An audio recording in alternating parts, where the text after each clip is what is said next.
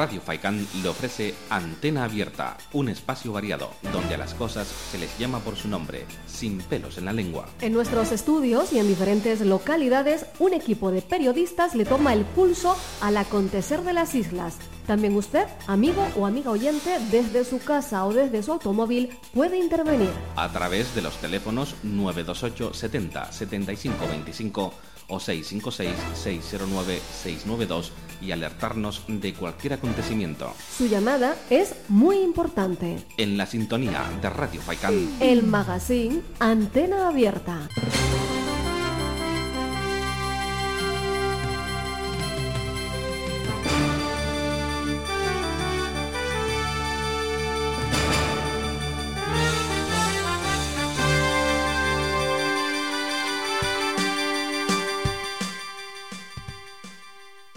Señoras y señores, muy buenas tardes. Eh, efectivamente, este es el informativo Antena Abierta de Radio Faicán.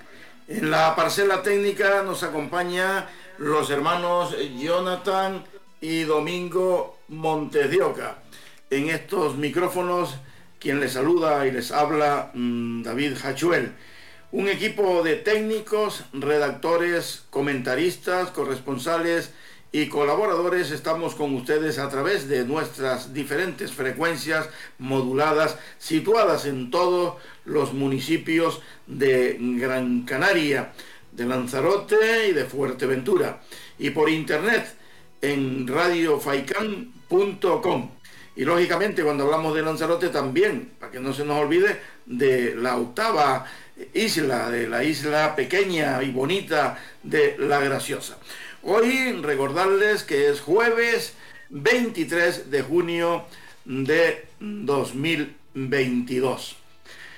Arrancamos ya en estos momentos con nuestros compañeros desde el exterior y es pues nada más ni nada menos que don Ángel Ruiz Quesada, comentarista que desde la ciudad mm, de Galdar, de Gran Canaria, de los Caballeros de Galdar, su ciudad natal, desde allí nos hace el comentario que cada semana nos trae eh, cada jueves. Ángel Ruiz Quesada, muy buenas tardes compañero, adelante. Muy buen día. Recordarán que en el anterior artículo les decía que hoy les detallaba parte de la evidencia de los tres días que pasamos junto a mi nieto Daniel en Galicia, desde el 2 hasta el 5 del corriente mes de junio, con su campeonato nacional de balonmano. En este caso concreto, me referiré a la unión del Camino Jacobeo de Santiago de Compostela en Galicia con el de Galdar, partiendo desde Guía Gran Canaria no debo pasar por alto un artículo bajo el título Año Santo Jacobeo 2010, mi reflexión. Es fácilmente localizable en mi página web angelruizquesada.com, en el rincón de mis documentos. A dicho artículo les remito, ya que mi reivindicación hasta la fecha no ha tenido efecto alguno. Ya les dije que me encuentro cansado de reivindicar. Por ello, que cada uno cargue con la responsabilidad moral que les corresponda, tanto el gobierno municipal como la propia parroquia galdense. Yo no puedo hacer otra cosa. Al menos he dado a conocer el desencanto propio y el de muchas personas por este hecho.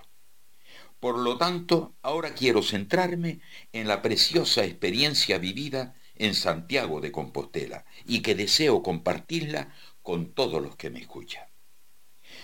Desde el día 2 nos hospedamos en Pontevedra, muy cerca del pabellón municipal 2 Deportes, en un apartamento de la calle Rúa Real número 28, en uno de los tantos caminos de Santiago.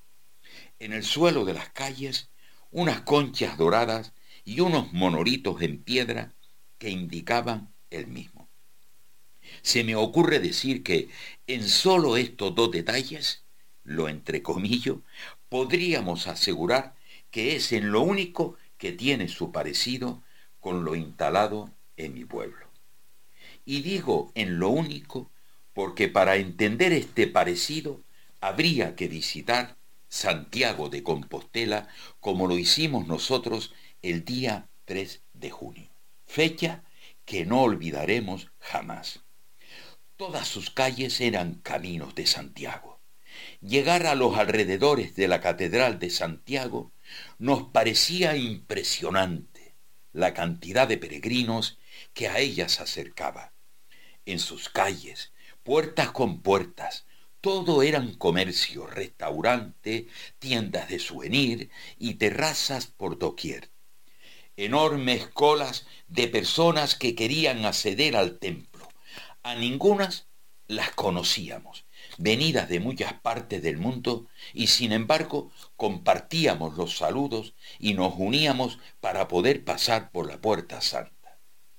Hablar de la catedral se me hace totalmente difícil.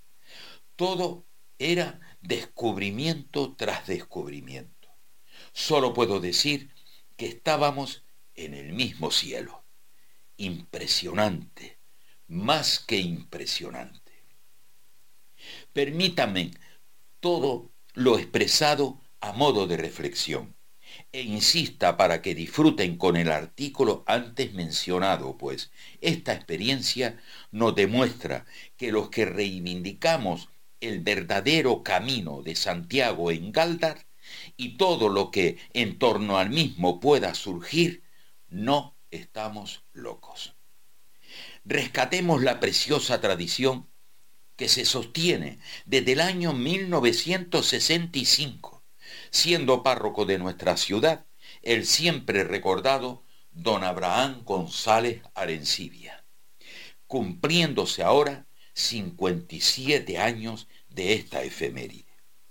Eliminar a la calle Delgado del Camino de Santiago es eliminar el verdadero sentido religioso de la peregrinación ya que es la cercanía de los peregrinos con la vecindad del trayecto, los cuales esperan ansiosos esta conmemoración para lucir banderas jacobeas en sus viviendas, compartir su agua, compartir sus domicilios con sus servicios, compartir desde sus ventanas o sus puertas los cantos religiosos dirigidos al santo patrón. ¿Y qué decir si se lograse la propuesta recogida en mi humilde trabajo Apuntes para medio siglo del año Santo Jacobeo en Galdar, 1965-2015? Esta última fecha fue la, la de su edición, donde propongo la peatonalización con acceso rodado de la calle Delgado. Tengo la certeza que, a estas fechas, la misma estaría ya cubierta en la mayor parte de comercios con sus amplias terrazas, como si de la calle Capitán Quesada se tratase.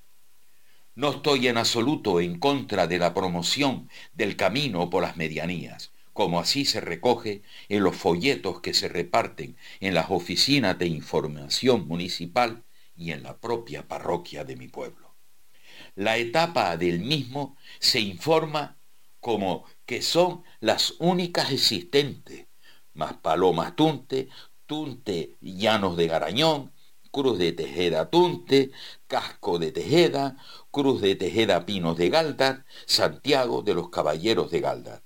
Pero sí que no comparto en que en ningún momento se hace mención al camino de siempre que lo es, guía con su punto de arranque en el Parque del Bardo, continuando por la calle Doctor Chil hasta llegar a la entrada de la ciudad de Galdar, continuar por la calle Delgado, insisto, continuar por la calle Delgado, no bajar hacia la carretera general.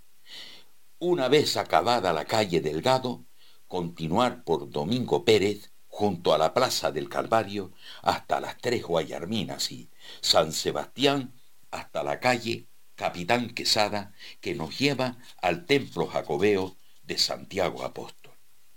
Queda claro, por tanto, que todos los caminos llegan a Santiago, pero sin eliminar tradición alguna.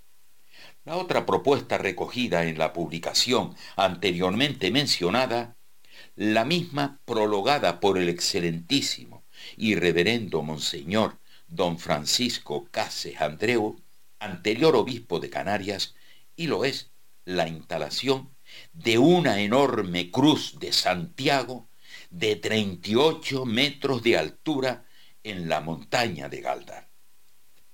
Quiero acabar con la, con la dedicatoria de esta publicación que lleva la contraportada de la misma que dice así. A mi nieto Daniel González Ruiz. La montaña de Ajódar, que es en Santa María de Guía, se la denominan Pico de la Atalaya y en nuestro municipio Montaña de Galdar, debería servir para unir ambos municipios en torno a la celebración perenne de la indulgencia del apóstol. Para ello sugiero la instalación de una cruz de Santiago en la cima al estilo del Cristo Redentor de Río Janeiro. Las dimensiones del, del monumento, qué duda cabe, atenderían a la necesidad de velar por el impacto ambiental, pues el visual quedaría a salvo gracias a que en el interior de la cruz se instalarían todas las señales de recepción existentes. Televisión, radio, Cruz Roja, ya que todas son necesarias, que en la actualidad tanto afean el paisaje. Una plazoleta, el mirador turístico, sería la base de dicha Cruz de Santiago. Por ello, cuando seas mayor, Daniel, si ves que esta humilde propuesta sigue sin salir adelante, por favor, tómala como encargo de tu abo y haz posible, haz lo posible porque sea una realidad. Ojalá se cumpla este deseo. Ojalá. Lo dicho, buen día.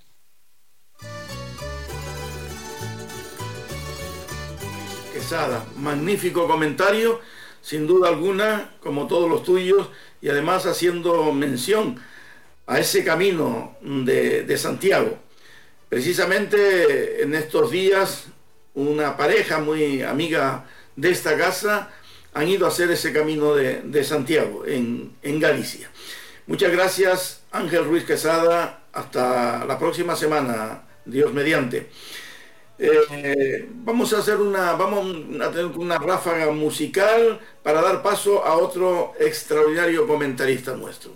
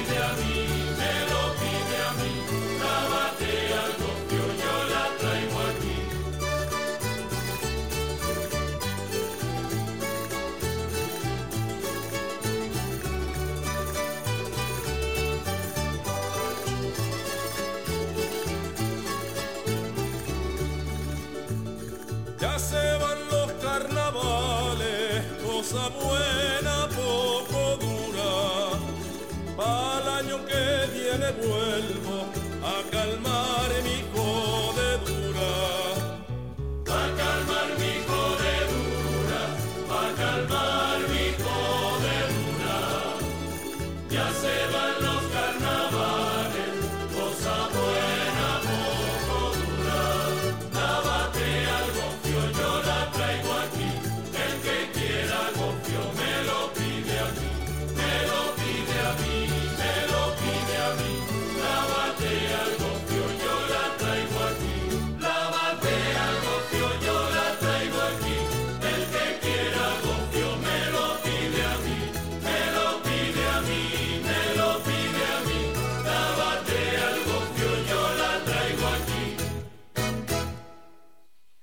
Bien, pues hemos escuchado esta ráfaga musical, esta, ese tema tan bonito, tan lindo de este mm, legendario grupo de la isla hermana y querida de Lanzarote, los Buches, los Buches de Lanzarote.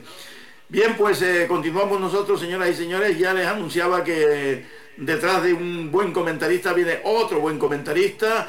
Es eh, nuestro mm, querido amigo y, gran compañero de esta casa, Armando Ramírez Sarmiento, con su comentario semanal. Armando, muy buenas tardes. Adelante, compañero.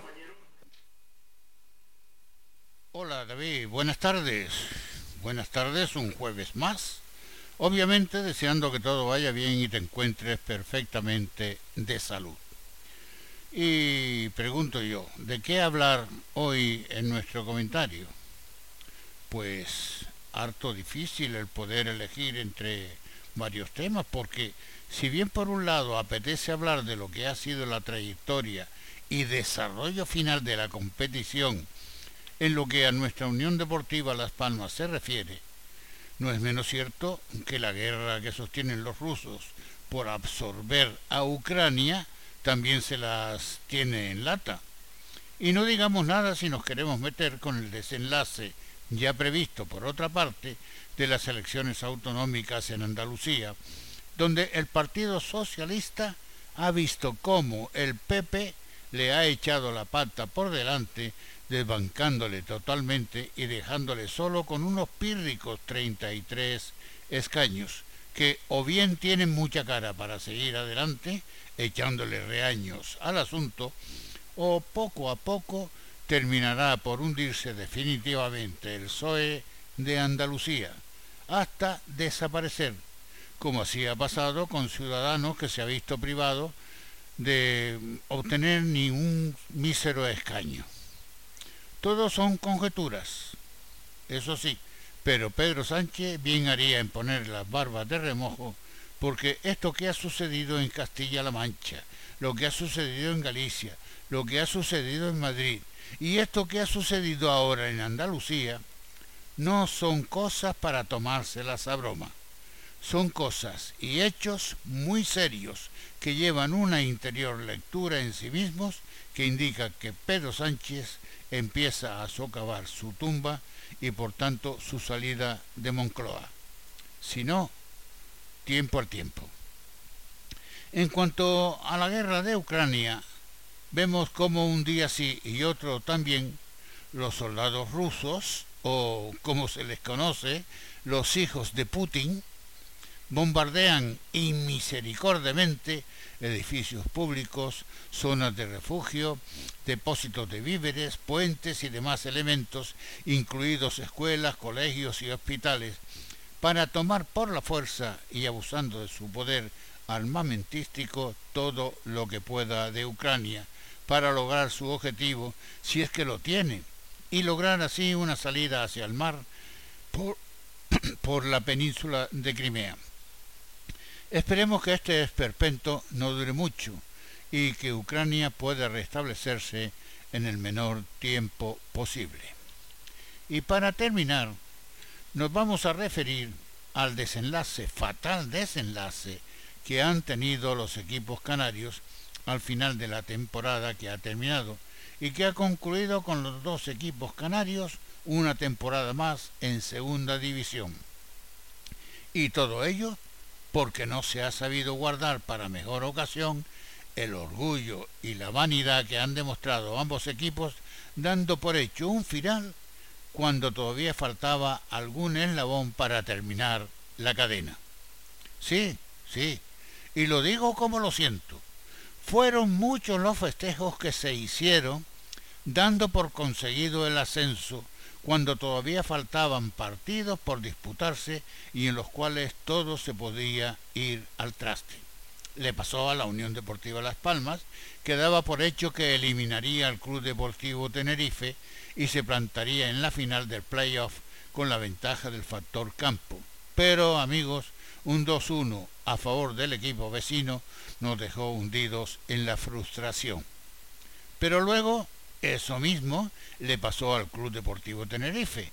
Después de eliminar a la Unión Deportiva Las Palmas y tras un valioso empate a cero conseguido en terreno del Girona, dieron todo por conseguido y festejaron con mucho aspaviento, mucha alegría, mucho bombo, mucho platillo y mucha alaraca la consecución del ascenso, quedando aún por jugarse el partido decisivo, que desgraciadamente para el fútbol canario terminó con la victoria del Girona por 3 a 1. Las alegrías se fumaron, la pesadumbre se asentó en los rostros de todos los seguidores tinerfeños y el Girona, equipo que hasta final del primer tercio de la competición estaba en puestos de descenso a segunda B, se fue encaramando poco a poco, entrando casi de prestado en los playoffs y vean ustedes por dónde ya es equipo de primera división. Sí, así mismo es. El Girona es ya equipo de primera división porque lo ha conseguido, ha luchado por ello y ya está en primera. Ahora sí, ahora sí es equipo de primera. La semana pasada todavía era equipo de segunda. Y esto es lo que tenemos que aprender, que no se es de una división superior hasta que no se consigue ascender a la misma. Mientras tanto, eres equipo de la división en que militas. Y lo digo, lo digo seriamente, porque nos machacan continuamente con ese, ese eufemismo de que si la Unión Deportiva Las Palmas es equipo de primera, que si el Club Deportivo Tenerife es equipo de primera. No, amigo, no. La Unión Deportiva Las Palmas, el Club Deportivo Tenerife, la Sociedad Deportiva Eibar, el Sporting de Gijón, el Real Oviedo, y así un largo etcétera hasta llegar a 22 son equipos de segunda. Por mucho que les duela, por mucho que nos duela, cuando se le gane, cuando se lo gane, cuando lo consigan y asciendan, serán equipos de primera. Pero no antes, porque lo ocurrido este año pienso que no debería volver a ocurrir. Recuerden lo asiago que fue el Día del Córdoba. Los objetivos hay que festejarlos cuando se consiguen y no antes de lograrlos porque ya se sabe, no hay que vender la piel del oso antes de cazarlo. Yo por lo menos así lo veo y así lo cuento. Buenas tardes. Magnífico, como siempre, tus comentarios, tus comentarios, porque eh, varios temas has tratado y además con, mucha garra, con mucho interés, y nos hemos quedado, seguro que nuestros queridos oyentes también, con eso de los militares hijos de Putin. Lo hemos captado, ¿eh? lo hemos captado rápidamente. Por cierto, por cierto, eh, ha saltado una noticia en las últimas horas eh, dice o se dice que Rusia, lo dice el periódico ABC, que Rusia se está preparando para una guerra colosal contra la OTAN, según lo anuncia un general, o lo ha anunciado mejor, un general ruso en nombre de esto, de, Putin. Eh, esto ya es la que nos faltaba. O sea que, eh, ojito al dato, Ojito al dato, como, como, como diría José María García. Eh, pues estupendo, estupendo ese comentario de, Armando Ramírez y este comentario deportivo también que, nos acaba también de, de narrar. Tenemos una nota aquí que acabamos de recibir del gabinete de prensa de la Jefatura Superior de Policía de Canarias dice que la Policía Nacional realiza un refuerzo de efectivos policiales para dar cobertura a la noche de San Juan en Arrecife, Puerto del Rosario, Maspalomas, Telde y Las Palmas de Gran Canaria. En las capitales de Lanzarote y Fuerteventura habrá un dispositivo y refuerzo de policías nacionales para dar respuestas a la noche de San Juan. Y en la isla de Gran Canaria, en los municipios de Maspalomas y Telde, también se reforzarán las unidades de seguridad ciudadana en la noche de hoy. En la capital Gran Canaria, el dispositivo para tal fin estará reforzado con unidades especializadas como la UIP, Unidad de Intervención Policial, Unidad de Prevención y Reacción, Grupo Operativo de Respuesta, además de las del Grupo de Atención al Ciudadano. Y luego añaden una nota, consejos de seguridad para la noche de San Juan, o sea, para esta misma noche. Medidas a tener en cuenta. Lleve los, lo estrictamente necesario y no pierda nunca de vista sus pertenencias. Repetimos, lleven lo estrictamente necesario y no pierdan nunca de vista sus pertenencias. Si utiliza algún vehículo, no deje ningún objeto a la vista. Proteja sus aparatos electrónicos, bolsos, carteras en lugares de esparcimiento y en grandes aglomeraciones. En el transporte público, mantén tu bolso cerrado hacia adelante y utiliza los bolsillos delanteros. Especial cuidado cuando se saque dinero de los cajeros automáticos que pueden distraer mm, para quitarle el dinero. Y por último, para cualquier incidencia, diríjase, dice esta nota policial, a los agentes eh, policiales que se encuentran de servicio o a través del teléfono 091. Textualmente hemos mm, leído esta nota que nos acaba de llegar del gabinete de prensa de la Jefatura Superior de Policía de Canarias. Vamos a hacer mm, un paro en el camino, un alto en el camino para la publicidad a continuación.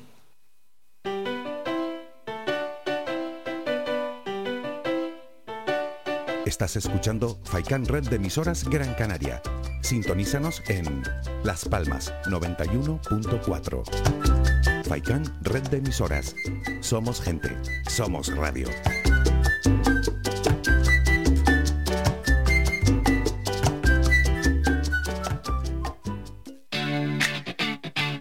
La publicidad en radio no es tan cara como imaginas. Ahora, con el motivo del 35 aniversario de Radio Faikan, lanzamos múltiples ofertas. Solicita información al 928 70 75 25 o a través del email comercial arroba radiofaikan.com.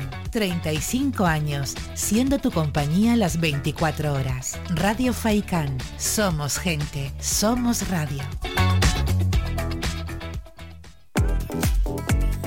A cualquier hora y para cualquier problema, llegan los coches amarillos. Llega Desatascos Jumbo 928 230265 Desatascos domésticos industriales y de redes ayuntamientos. Vaciado de pozos, achique de agua, aljibes o por lluvias, tratamiento de legionela, trabajos en todo tipo de embarcaciones. 638 748 731 Limpiezas de choque y localización de arquetas ocultas. Más de 34 años sin descanso, 24 horas sin excepción. 928 230265. Pioneros en limpieza de estanques y redes heredades de agua. No contrate intermediarios. Llámenos directo y ahorre tiempo y dinero. 638 748 731. Puedes escuchar Faikan Red de emisoras en las siguientes frecuencias. La Aldea 105.9, Agaete 99.9, Galdar 106.5. Terror 96.7, Telde 99.4, San Mateo 103.4, Tunte 100.4, Mogán 104.2, Artenara 95.2, Las Palmas 91.4, Maspalomas 94.5, Arrecife 91.6, Puerto del Rosario 102.0, además de nuestra página web www.radiofaica faikan.com y app oficial. Faikan, red de emisoras. Faikan, red de emisoras. Somos gente, somos radio.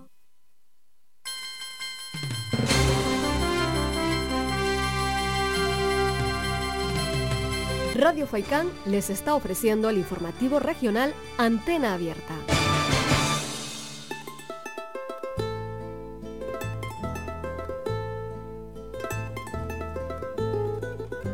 Vamos eh, a la calle, vamos a escuchar la voz de la calle. Esto nos lo trae todas las semanas, todos los jueves concretamente, nuestra reportera de calle, Gachi Rojo Crespo. Hoy trae otro tema también interesantísimo. Vamos a eh, escucharlo. Eh, adelante, compañera, adelante, Gachi Rojo Crespo. Ay, David, David, David, ¿a qué te recuerda esta música? Bueno, ante todo, buenas tardes, querido amigo, y también muy buenas tardes a todos, todos tus queridos oyentes. Yo traje esta música porque te recuerda música disco a la fiesta, al bulle bulle de locales. Esos años 80, 90 de Las Palmas, donde, donde teníamos locales para elegir, de música en directo, música disco, música de, española. Mm, ¿Qué pasó con todos esos locales? ¿Qué pasó con la Noche de las Palmas? El ocio nocturno. Y como es una pregunta que está en la calle, porque mucha gente se la plantea, ya no hablemos solo de empresarios, gente que vivía de la noche, también del público, tanto jóvenes como de nuestra edad. Y como bien dices tú, tu reportera callejera ha salido a escuchar a los ciudadanos su opinión. Vamos a entrar a ello. Muy buenas tardes, estoy con un ciudadano que quiere dar la opinión acerca del tema del día, que es el ocio nocturno en Las Palmas de Gran Canaria. Hola, buenas tardes. Hola, buenas tardes, mi nombre es Abraham, soy de aquí de Vegueta y bueno, mmm, ha desaparecido mucho el tema del ocio nocturno en la ciudad de Las Palmas de Gran Canaria, mmm, eh, algo que eh, por una parte no lo veo muy bien porque hay muchos ciudadanos que necesitamos tener un poquito de ocio nocturno, un lugar donde podernos ir a tomar algo, eh, donde pasar un poquito de buen ambiente, un poquito de música en directo también.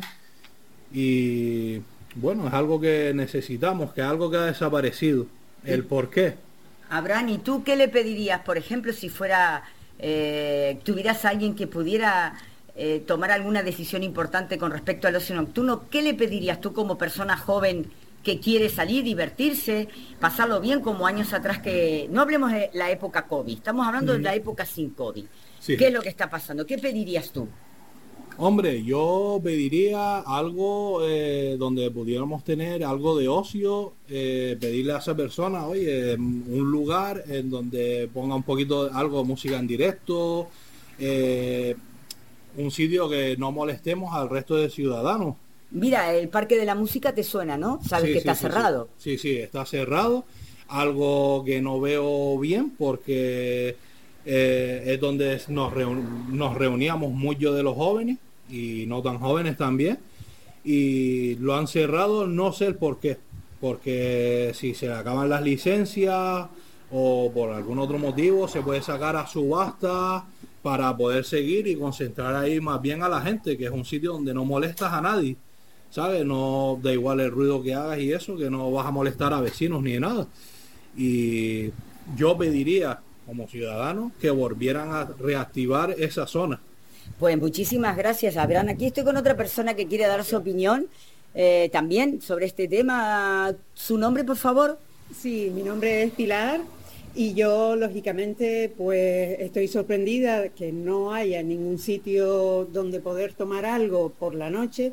Entiendo por la etapa que hemos pasado, que es una etapa de confinamiento, esta etapa COVID que nos ha machacado a todos, pero parece que ahora mismo solo se piensa en los jóvenes. Los espacios para los jóvenes son los botellones.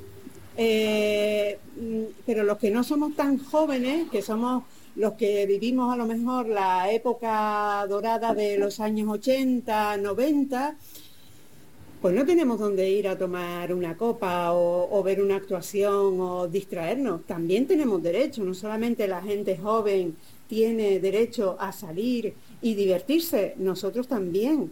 ¿Y no, no le da la sensación, Pilar, que esto es como una ciudad dormitorio ya? Totalmente, totalmente. Eh, sales por la, por la noche a eso de las 10 de la noche y solamente ves eh, grupos de jóvenes en botellón y, y que eso lo único que están consiguiendo es acabar con el negocio. El negocio mueve el dinero. Eh, es, es algo que no entiendo, ¿por qué se van cerrando los locales? Cuando hay gente que está demandando sitios, demandando diversión, de- y, y para poder explayarse, en fin. Y ahora mm, parece ser que solamente los botellones y ya está.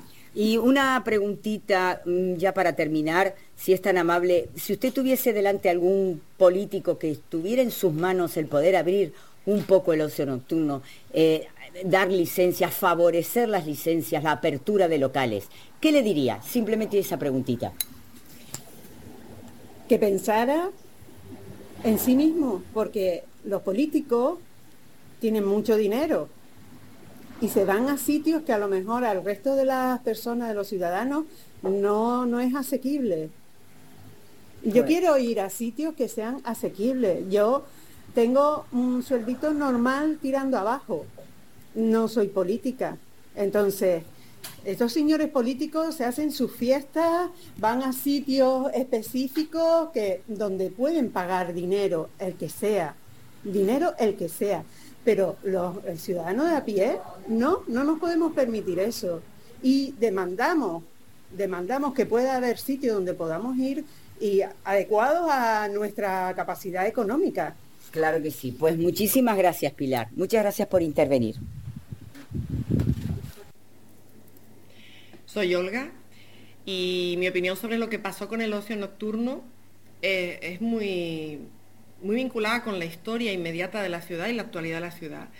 A mí me llama mucho la atención que Las Palmas de Gran Canaria sea una ciudad turística y realmente no se la trate como tal, ni se pueda vivir como tal. Hoy en día, cualquier persona que viene de fuera, incluso las personas que vivimos aquí, es que no tenemos opciones de ocio nocturno. Podemos entender que hay que conciliar con el descanso de los vecinos, con la gente de los barrios, pero hay que encontrar el equilibrio porque lo que se ha hecho eh, es inexplicable para todo el mundo. Históricamente la ciudad de Las Palmas es una ciudad viva, vibrante, con una multitud de opciones increíbles y de repente se ha transformado pues en un balneario, es decir, entendemos que hay que respetar determinadas normativas europeas, pero también entendemos que si ciudades como Madrid, Barcelona, Bilbao, Sevilla, eh, Valencia están siendo capaces, y me voy más lejos, si lo está siendo capaz de desarrollar Londres, eh, Praga, eh, mm, Nueva York, ¿por qué no somos capaces de hacerlo aquí cuando el principal motor de nuestra economía es el turismo y el principal, la principal vinculación que tienen los turistas es la gastronomía y el ocio? Es que es incomprensible, es una forma de matar la actividad y de matar la ciudad que no tiene el más mínimo sentido. ¿Y tú qué plantearías entonces como primera medida para reactivar y volver a la época de oro de Las Palmas? Pues como primera medida puedo entender que puede haber normativas nuevas, pero hay que conectarse con esas ciudades que están siendo capaces de desarrollarlo. Que la comunicación entre los distintos ayuntamientos existe si se quiere hacer. Existe, si tenemos que tomar como referencia una ciudad que esté siendo capaz de desarrollarlo y que lo esté desarrollando, si quieren, en base a las normativas, y tenemos que con- conectar. Y luego yo haría una segunda medida muy interesante. Yo creo que se está haciendo pagar a los empresarios de las distintas actividades la mala praxis y las malas actuaciones de ciudadanos incívicos. Yo creo que hay que hacer campañas también en simultáneo de concienciación de los ciudadanos. Diviértete dentro del local, consume lo que tengas que consumir dentro del local. Cuando salgas por la puerta piensa que hay gente descansando. Si todos somos capaces de poner nuestro granito de arena, podemos disfrutar todos de una nueva ciudad viva. Eso sería fantástico. Muchísimas gracias, Olga, por haber intervenido. Muchas gracias. Gracias a ti. Hola, mi nombre es Marta y acerca de la pregunta que qué opino del ocio, mi primera pregunta es ¿qué ocio? Ya no tenemos ocio nocturno en Las Palmas para las personas que ya tenemos unos 40, 30 largos, 40, 50. No tenemos dónde ir a, mm, a sentarnos, escuchar música en directo, eh, donde poder convers- conversar después de una larga semana de trabajo, mm, donde quedar con los amigos. No tenemos eso. Todo eso se fue después de la zona del puerto, se acabó. No tenemos dónde ir. Eh, Marta, ¿y tú te acuerdas de los años gloriosos en Las Palmas, cuando había tantos locales y tanta Efe- vida? ¿Qué pasó con eso? Efectivamente, efectivamente. Yo recuerdo los años 80, los años 90, que esto era una maravilla. Estaba la zona del puerto con, su- con sus discotecas, como el diseño, con sus pubs, como el cóctel. Era toda una ruta donde siempre hubieron vecinos, pero nunca se quejaron tampoco. De todas formas, esa ruta murió y bueno, a, pesar de que los, los que éramos tan jóvenes ahora tenemos un poquito más de edad, quisiéramos trasladarnos a otro sitio, como puede ser mm, la Plaza de la Música, que allí hasta hace poco, hasta antes del COVID, había unos locales para gente de nuestra edad. Pero bueno, de repente lo quitaron sin dar explicaciones ni nada de nada, ya que allí no habían vecinos a los que molestar, eh, todos nos conocíamos, había música y buen rollo. ¿Y tú crees, Marta, mm, que para activar la zona, mm, una zona que esté propicia para no molestar a los vecinos y que sea de ocio, de esparcimiento de música, buscar alternativas como el Parque de la Música que ahora mismo está cerrado? Claro, no sería buscar alternativas, es que ya tenemos un sitio ¿eh? con sus locales hechos, con todo, todo dispuesto y una zona además al aire libre, donde mm, con el tiempo tan bueno que tenemos aquí encima es una gozada poder estar allí, disfrutar y sobre todo teniendo en cuenta que no se, no se molesta a ningún vecino mm, ni nada de nada. Eso es lo mejor de todo. Y tú como ciudadana, ¿qué le pedirías a, si tuvieras delante a un político que pudiera hacer algo por reactivar el ocio nocturno? Pues por favor, que realmente lo pensaran y lo gestionaran, porque eso da mucha vida, tanto vida a la ciudad dentro de, de los propios canarios, también la gente que viene de fuera, que, tengamos, que tengan dónde ir, pero ya simplemente con nosotros mismos. Yo creo que nosotros creamos bastante economía de terraza, de, de salir, porque sobre todo el tiempo nos acompaña. Y, y debería, debería, o sea, debería no, perdón, le pediría que de verdad, de verdad, de verdad, alguien escuchara esta petición, porque los que trabajamos la semana completa necesitamos también tener nuestro momentito de poder desplayarnos. Muchísimas gracias, Marta, por intervenir. A usted, a usted. Hola, estoy a- ahora mismo con eh, Rosa Viera, que es concejala en el Ayuntamiento de Las Palmas de Gran Canaria por el Partido Popular. Ante todo, muchas gracias, Rosa, por recibirme. Muchas gracias a ustedes. Y vamos a hablar de un tema que he estado, bueno, pues tomando opiniones diversas de, de ciudadanos de Las Palmas, preguntando qué pasó con la noche de Las Palmas, el ocio nocturno. Usted se acuerda la época dorada de Las Palmas, donde había tantos locales, tantas maneras de divertirse que le gustaba una música en directo, una discoteca de música retro. Ahora, Rosa, ¿dónde vamos? ¿A dónde vamos? ¿Qué pasó con Las Palmas? La verdad es que es una pregunta muy interesante porque si me pongo a escuchar eh, lo que dicen otros vecinos de otras zonas, dirían totalmente lo contrario, ¿no? Eh, sí que me acuerdo de esa etapa y además una etapa en la que se conciliaba ¿no? el ocio con el descanso y había, se entendía perfectamente que había unos momentos eh, de ocio, pero después había que ser obedientes con la normativa y respetar también a los ciudadanos. No es lo mismo tampoco un, un evento puntual, eh, por ejemplo el carnaval o las fiestas de Navidades, por, de- por ponernos a hacer referencia a algunos ejemplos concretos, que el ocio de todos los días y fundamentalmente me refiero al ocio que no cumple con la normativa. Ese es el verdadero problema en la ciudad de Las Palmas de Gran Canaria. Muy bien, Rosa. Entonces, mm, volviendo al tema, ¿usted cómo lo ve como política que en un momento dado podría tener en las manos el poder eh, volver a darle la opción al ciudadano a divertirse, por supuesto, en una buena convivencia con el, con el vecino? Es posible, es posible y nosotros luchamos por eso y creemos en eso.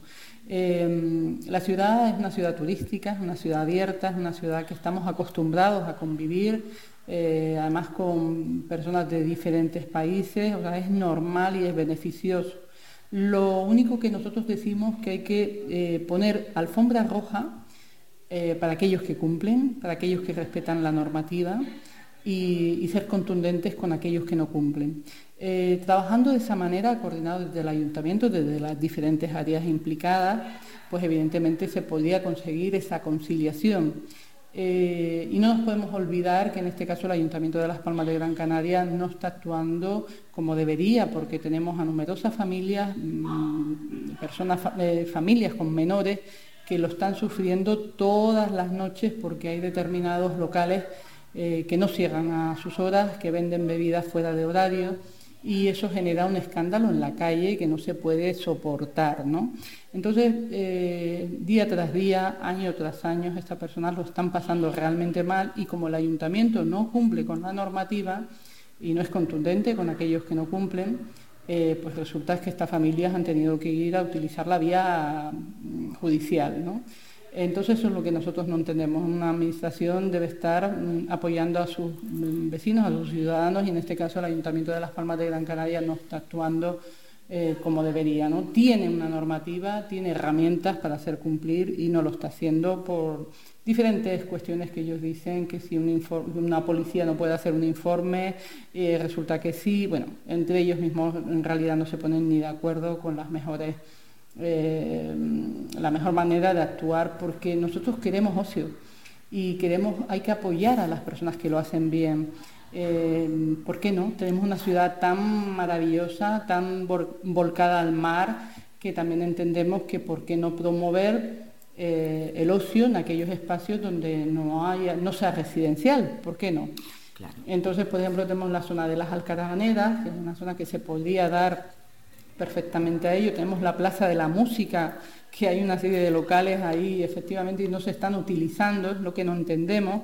Tampoco entendemos por qué el alcalde eh, no ha defendido locales en el entorno eh, del muelle deportivo, por ejemplo. O sea, quiero decir que igual que cualquier otra ciudad volcada al mar, como es Barcelona, o sea, está claro que que, no se entiende un muelle marítimo, sin, un muelle deportivo sin ocio. Y eso es lo que estamos viendo, que este tripartito no le interesa, especialmente al alcalde, no defiende esa postura. Entonces nosotros al ocio sí, por supuesto, es que nos gusta pasarlo bien. También hay herramientas que ayudan a que el ciudadano se dé cuenta de que igual está elevando mucho la voz porque son temas que no somos conscientes. ¿Por qué no utilizarlo? ¿no? Esto de un, modesto que va cambiando eh, el color cuando se eleva muchísimo la voz. Mm, es verdad que todos tenemos que poner de nuestra parte. A veces eh, nos tenemos que poner en una situación que estamos caminando por la calle, igual de noche, no nos damos cuenta que estamos con algún grupito de personas y caminando levantamos la voz y molestamos a la gente. ¿no? Todos somos eh, responsables, pero por supuesto este gobierno, el Ayuntamiento de Las Palmas de Gran Canaria, en la época de Cardona, demostramos que se podían hacer fiestas de carnavales, por ejemplo, en Vegueta, y eso se ha perdido. Se ha perdido porque después se descontroló y hay que estar encima de los eventos, hay que estar encima controlando el tema de la limpieza, por ejemplo, el tema de los ruidos. Hay que estar encima y para eso hace falta mm, una buena gestión. Yo estoy convencida que entre todos lo podemos conseguir. si somos conscientes como vecinos que tenemos que cuidar el entorno y también hacer cumplir las normativas. Pero sí voy a hacer una pregunta un poquito con doble, doble sentido. Es decir, tendríamos también que ayudar desde, desde dentro del ayuntamiento a los locales que comienzan. Por supuesto. Porque hay locales que empiezan con mucha ilusión, invierten en una insonorización y, luego, es muy, se dilata mucho en conseguir la licencia, eh, para arrancar. Por eso lo que decimos, carrera alfombra roja, alfombra roja a todas las personas, Claro a todos sí. los locales, a todos los empresarios que cumplen y una- un, un local que comienza, que mejor que apoyarle, pues bueno, hay beneficios que se puede hacer, por supuesto en los procedimientos, eh, lo, has comentado, ¿no? Entonces hay mucho que puede hacer un ayuntamiento, hay otros ayuntamientos que lo están haciendo, incluso apoyándoles esta etapa que ha sido tan complicada, la etapa de COVID que hemos vivido y hemos visto como muchísimos locales han tenido que cerrar y este ayuntamiento no ha tenido ni siquiera un apoyo como de unos bonos como ha hecho, por ejemplo, Santa Cruz de Tenerife, unos bonos de consumo, pues no, aunque se aprobó, pero al final no, no lo han sacado adelante. ¿no? Entonces hemos visto un ayuntamiento que ha estado de espalda, de espalda No tiene a la empatía, realidad, ¿no? Por supuesto que no. La problemática que hubo con las terrazas ha sido impresionante y va- veremos a ver qué está pasando ahora, qué va a pasar ahora con aquellos que han, o sea, no cobran unas tasas a los que no cumplen y a los que cumplen sí. O sea, no, no se entiende, hay un desbarajuste allí dentro. Yo creo que desde luego no hay comunicación entre las diferentes áreas, pero tampoco vemos intención de, que cambie, ¿no? Eh, Yo he hablado con algunos empresarios de la noche y dicen que ellos sienten como que son los chicos malos. Los, chi- la- los empresarios que tienen locales de noche, como que de cara al ayuntamiento son los chicos malos. vamos a ver, Entonces dicen, no, somos gente que damos trabajo.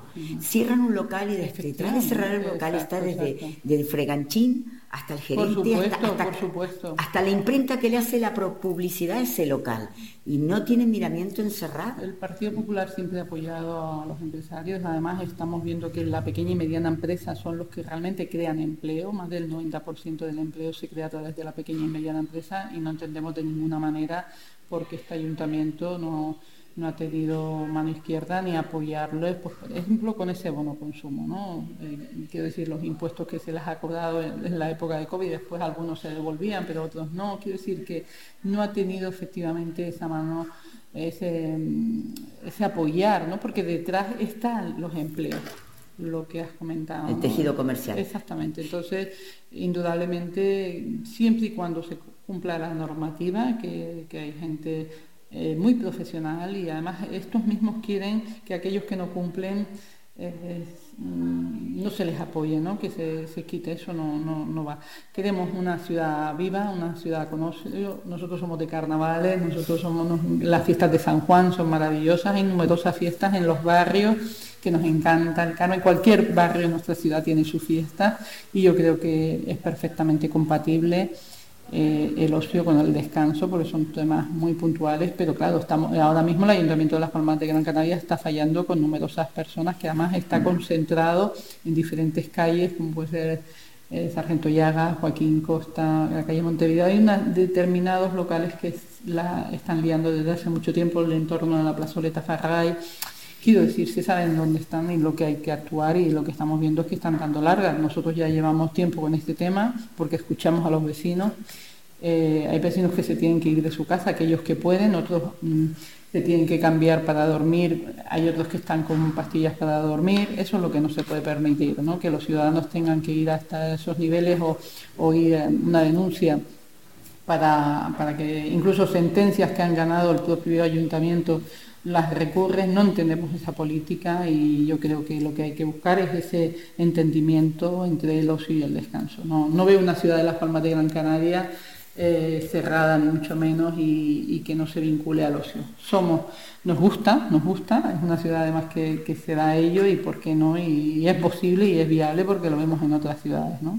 Y la última preguntita, yo no la entretengo más. Si estuviera en sus manos, ¿llega usted al gobierno? Mm, ¿Cuál, pri- ¿Cuál sería el mensaje que le quiere dar a todos los empresarios que están a la espera de ver qué es lo que pasa? Si va a haber una bonanza con respecto a la activación, reactivación del tejido empresarial, ¿no? Que, Eh, nosotros somos un partido que siempre hemos demostrado que estamos con el empresario. Lo que, hemos, lo que he comentado antes, ¿no? Casi más del 90% eh, de la pequeña y mediana empresa son las que crean, son los que crean el empleo. Faltaría más. Alfombra roja, lo repito mucho porque es muy significativo. Eh, bajas de impuestos, hemos estado hablando constantemente, lo hemos dicho en es un, un tema que tanto la Comunidad de Madrid, en Andalucía, ahora, quiero decir, eh, lo estamos diciendo y funciona, hemos demostrado que funciona y no una experiencia de poco tiempo, sino, por ejemplo, la Comunidad de Madrid tiene datos desde hace 18 años, ¿no?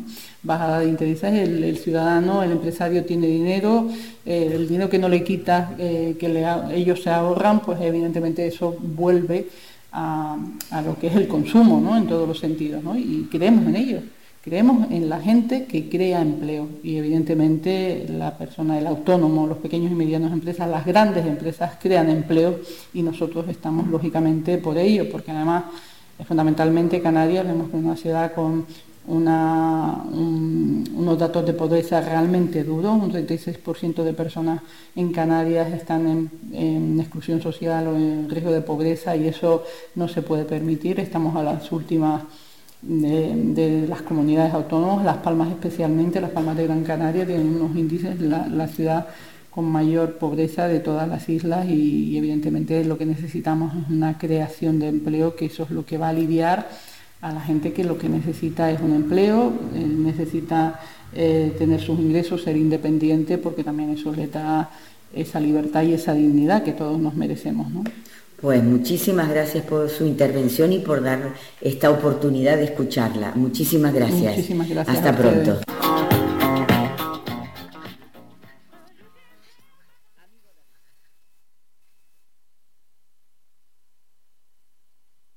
Magnífica, magnífica esta intervención de Gachi Rojo Crespo.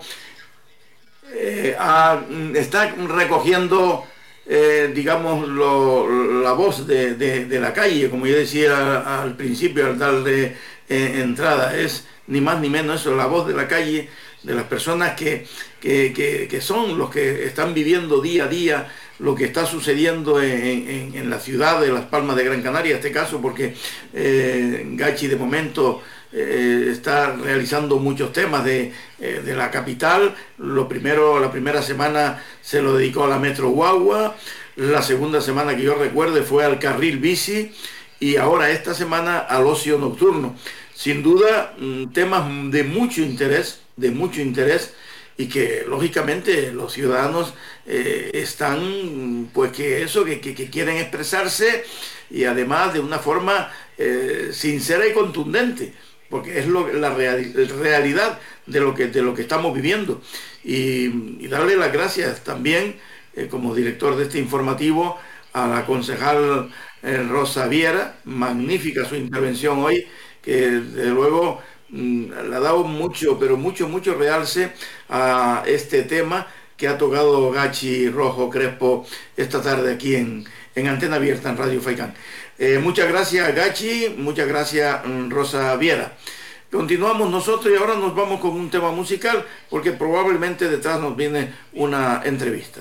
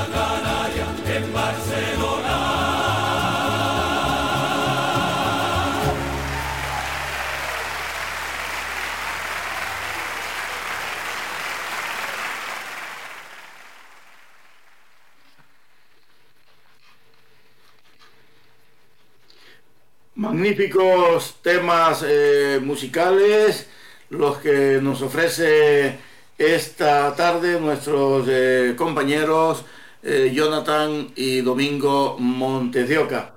Y vamos a continuación con una, de las entrevistas que tenemos previstas realizar esta tarde en este informativo, en antena abierta de Radio Faicán. la ciudad de Telde pese a lo que puedan decir, eh, está envuelta en fiestas. Y además en grandes fiestas, magníficas fiestas, todo hay que, decirlo.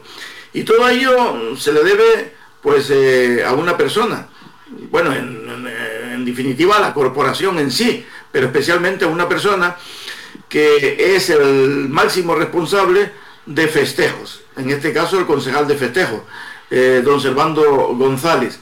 Y con él eh, hemos eh, querido hablar esta, esta tarde para que nos explique hasta ahora qué es lo que ha sucedido y lo que va a suceder, los actos que se van a celebrar con motivo de las fiestas de San Juan Bautista. Servando, muy buenas tardes. Hola, muy buenas tardes, David. ¿Qué tal? Buenas tardes. Oye, gracias por atender nuestra llamada. Eh, vamos a ver, Servando, porque creo que se ha creado eh, cierta confusión con alguna información que se ha dado, que, bueno, que Telde no tenía eh, fiestas, no iban a celebrar fiestas en esta, en esta noche de San Juan, en estos días, y yo tengo entendido que, que todo lo contrario, que el viernes último, día 17, eh, y, si, me, si me equivoco, corrígeme por favor, que el viernes último, día 17, a las 8 de la noche, el compañero periodista, periodista de la cadena SER eh, y Nicolás eh, Castellano, mm, pues pronunció un magnífico pregón, por cierto, me lo decía el compañero Agustín Cabrera Santana, que lo elogiaba mucho.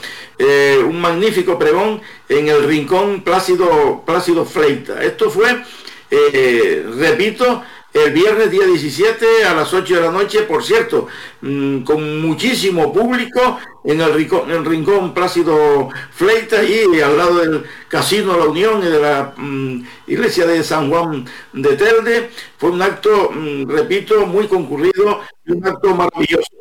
Eh, a partir de ahí, Servando, por favor, a partir de, este acto, eh, ¿qué hubo? Porque tengo entendido que se celebraron eh, conciertos, qué sé yo, exposiciones de perros, de presa. Eh, coméntanos, por favor.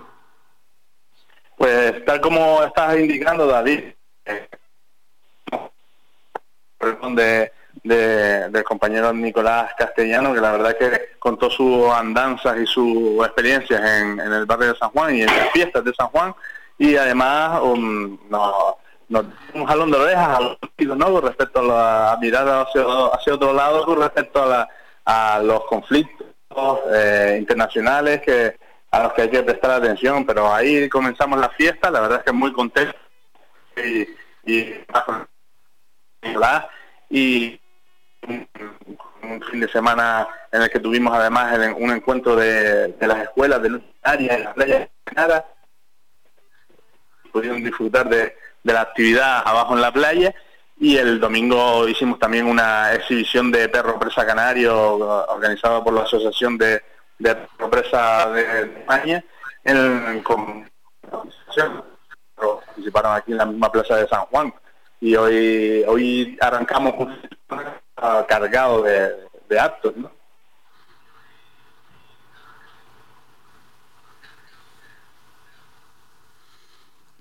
Eh, mm, esto fue el, bueno el fin de, semana. El, domingo también hubo.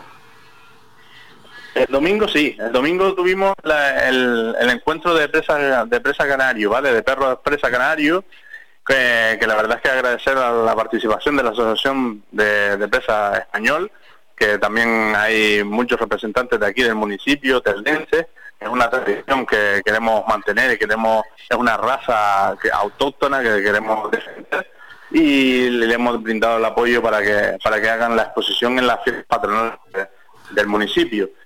Entonces, mm, ya una vez salimos de este primer fin de semana, pues ya nos adentramos hoy en la víspera, en la víspera de San Juan, que es digamos uno de los platos fuertes que, que tenemos en el programa de actos, y ya, ya hemos arrancado. Mm, sí. Y, después mm, de, estos actos que has, que has mencionado y además mm, muy variados, eh, ¿qué tenemos para hoy, hoy jueves, eh, que es la víspera del día principal?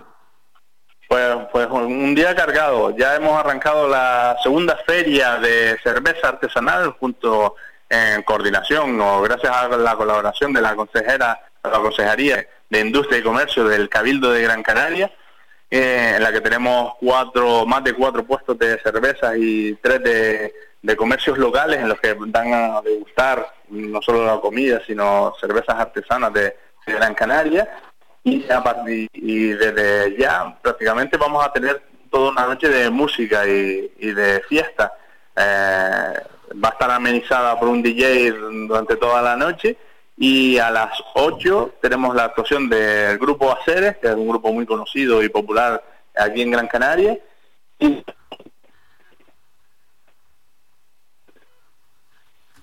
eh, se cumpla ya la noche, porque eh, tendremos la actuación de los salvapantallas, que también es un muy seguido, muchos aquí en Gran Canaria, y, esperamos que todos nos, nos, quieran acompañar.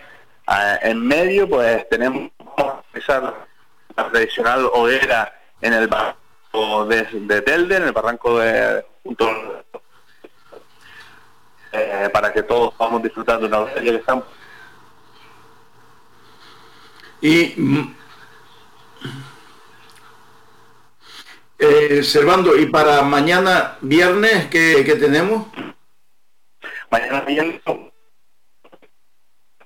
actividades infantiles desde por la mañana, una muestra de ganado que también hemos recuperado.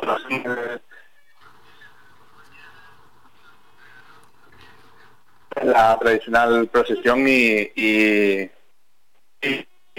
misa, la Eucaristía a partir de la noche celebraremos un, un encuentro de humor con Saúl Romero, un humorista de, aquí, y terminamos con una verbena, La verbena con el grupo Leyenda Joven, que también tiene bastantes seguidores, yo sinceramente mm, creo que, que tienes un, un, programa bastante eh, extenso y muy muy interesante, sin, duda alguna, eh, Servando. Y vamos a ver, mm, la, el, sábado, el sábado eh, concluye todo, ¿no? ¿Qué, tenemos para el sábado? El sábado no terminamos, pero tenemos unas cosas que queremos recuperar y que hemos hecho un esfuerzo en colaboración con todos los grupos folclóricos del municipio, grupos y parrandas que nos han querido acompañar y hace ya, no solo por la pandemia se había parado, sino ya un par de años anteriores no se, no se estaba realizando en el municipio y entendemos que Telde tiene que recuperar la tradicional romería en honor a su patrón.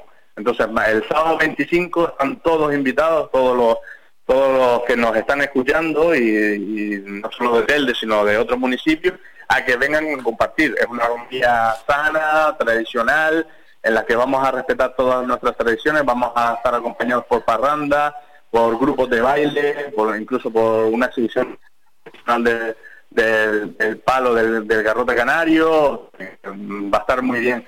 Además, concluiremos, como no debe ser de otra manera, en la misma plaza del patrón, con, con parrandas, con dos parrandas que van a animar a, participar, a bailar y a, disfrutar de una noche de tradición y un día, una tarde noche de tradición.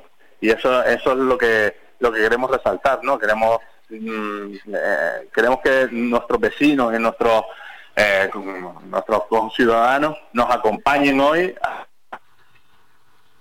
realmente es un acto que Telde se y que los ciudadanos de Telde también lo, lo están esperando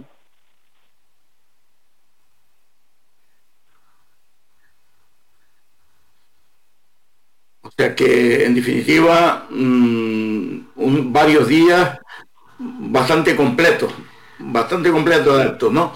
Eh, Armando, eh, perdón, Servando, Servando González, eh, ¿alguna cosa más? ¿Se te queda algo más que añadir? Sí, hay, hay, hay bastantes actos, además de los que hemos mencionado, voy a resaltar algunos. El domingo, por ejemplo, tenemos una, una inauguración de una exposición de de los opciones en el Centro Cívico de Dinamo con la actuación de los opciones. Por la noche tenemos un encuentro de solistas en el Rincón Plaza de Feita que queremos invitar a, todos los vecinos. Recuperamos las carreras de caballos tradicionales en la Avenida del Cabildo el, domingo por la tarde. O sea que tenemos actos para todos, para todas las familias, tanto para los pequeños como los mayores. y desde aquí invitarles que entren en nuestras páginas web, en, las redes sociales de Facebook, Instagram, donde quieran para consultar el programa completo, que seguro que encuentran un rato para acompañarnos. Recordar que esta noche, además de la quema de la hoguera, a las 12 de la noche tenemos el tradicional castillo de fuegos artificiales también en, la zona de, del barranco, para que lo puedan disfrutar todos. Pues, eh, Servando, mm, sí, eh, algo más, quería añadir algo más, perdón, porque es que eh, se te va, muchas veces se te va la conexión, muchas veces nos ocurre eso con los móviles. Si no estamos en una buena cobertura, eh, la- la- la- se, se nos va un poco. ¿Tenías que añadir algo, algo más, por favor? Nada, solamente resaltar lo que lo que he dicho, ¿vale? Que están invitados todos a compartir esta víspera de San Juan en Telde. Hemos hecho una víspera, yo creo, bastante atractiva para todos, eh, con conciertos de aceres, conciertos de salvapantalla, hoguera de San Juan, fuegos artificiales. Tenemos la feria de artesanía, tanto hoy como mañana en el Rincón Plácido Fleita. Tenemos puestos de cerveza artesana en la plaza. Vamos a tener un día de- para el día de San Juan para pasarlo en familia, en la, eh, aquí en la plaza de San Juan y el, el sábado invitarles, por supuesto, a compartir la, la romería que la recuperamos después de bastantes años. Sí, después de, de- de dos años, ¿no? Se recupera esa gran romería el sábado a las, a las 6 de la tarde, tengo entendido, desde, o entendí, desde Arnao a San Juan, ¿no es eso? De- desde Arrenao, exacto, la zona más cercana a la zona comercial abierta de San Gregorio. Eh, desde ahí salimos a las seis y media, la, estimación es llegar en torno a las ocho, ocho y media eh, al finalizar la Eucaristía en, a la Plaza de San Juan. O sea que vamos a, yo creo que vamos a disfrutar de un ratito en familia, con todos los, los- las parrandas, con todos los cuerpos de baile que nos van a, nos van a acompañar. Y desde aquí, por supuesto, agradecer a toda la colaboración que estamos teniendo, no solo a los trabajadores municipales, sino a, a todas las fuerzas, de bueno, a la Policía Nacional, a los bomberos, que están muy pendientes y a todos los profesionales que están trabajando mm, codo a codo con nosotros, ¿vale?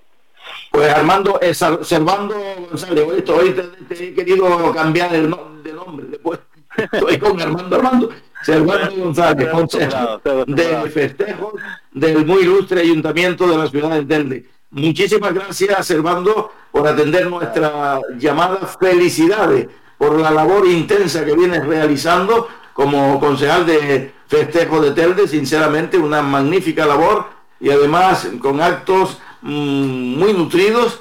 Y repito, felicidades y hasta una, una próxima intervención. Muchas gracias, Servando González. Nada, muchísimas gracias a ti, David, y la verdad es que estamos todos, yo creo que todo Gran Canaria está contento de volver a escucharte en la, en la radio, que es donde, donde debes, debes estar. Contento de que estés recuperado. Bien, pues, eh, Saludos gracias. Sí. Pues pasamos entonces, una vez eh, escuchado al concejal de festejo de, de la ciudad de Telde, Servando González, mm, pasamos eh, a nuestra a la, a- a la publicidad. Escuchas Faikan Red de Emisoras, Las Palmas 91.4. Somos gente, somos radio. El equipo humano de Radio Faikan agradece a todas las empresas que han depositado su confianza en nuestros servicios publicitarios a lo largo de estos 35 años de continua emisión. Gracias a su apoyo nos hemos convertido en la emisora con mayor cobertura y audiencia en Gran Canaria. Visita nuestra página web radiofaikan.com para descubrir nuestras diales, promociones publicitarias, noticias y escucharnos en directo. Y si tengo que escoger. Si necesita reciclar cualquier tipo de material, acuda al centro de reciclaje en Arinaga. Aceptamos todo tipo de residuos, a excepción de materiales peligrosos. Estamos ubicados en la calle Los Cactus, en la bajada al muelle, en Arinaga. Permanecemos abiertos de lunes a viernes desde las 7 y media de la mañana a 6 de la tarde. Los sábados de 7 y media de la mañana a 2 de la tarde. Teléfono de contacto 670 44 57 06. Me quedo, me quedo, me quedo. ¿Quieres ir a la última como a ti te gusta en tu corte de pelo? ¿Eres hombre o niño y quieres estar más guapo? Vente al salón de peluquería Tomás. Además, para tu comodidad, nos cerramos al mediodía. Importante siempre para atenderte como a ti te gusta. Pedir cita al 928 69 4009. Apunta bien, 928 69 4009. En la calle y Castillo 37, en las cuatro esquinas, San Juan Telde. Tu pelo merece el mejor trato y cuidado. Siempre en manos de profesionales. Salón de Peluquería Tomás. Somos música. Somos información. Somos entretenimiento. Somos vida. Somos Radio Faicán. Somos gente. Somos radio.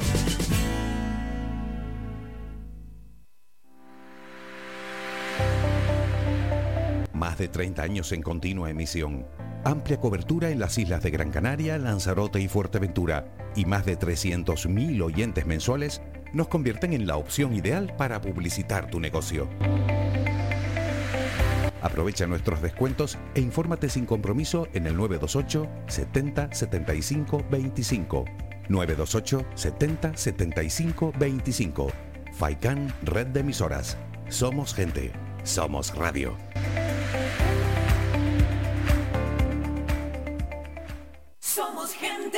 Somos radio.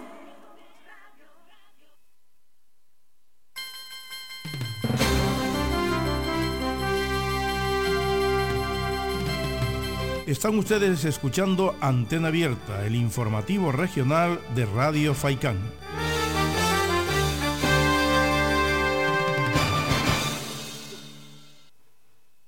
Yo lo entrevisto y te llamo, ¿vale?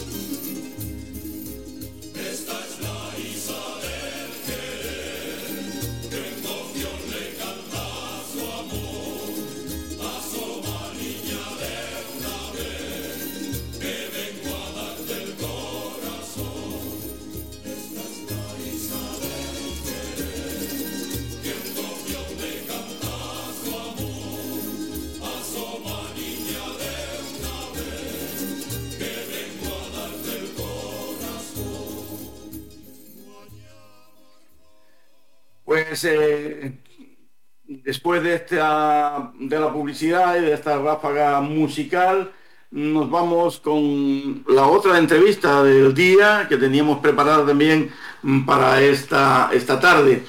Eh, y amigos, hay que prestar mucha, mucha, mucha atención a la misma porque vamos a hablar de, de algo eh, sumamente interesante y además que hay que tener muchísimo cuidado y es que se dispara de nuevo eh, lamentablemente el virus, el famoso COVID, se dispara de nuevo eh, en los últimos días en Canarias eh, ha subido como, como la espuma, pero para que nos hable de ello con bastante conocimiento de, de causa, nadie mejor que el, el doctor y parlamentario, todo hay que decirlo, regional del Partido Popular, don Miguel Ángel Ponce González.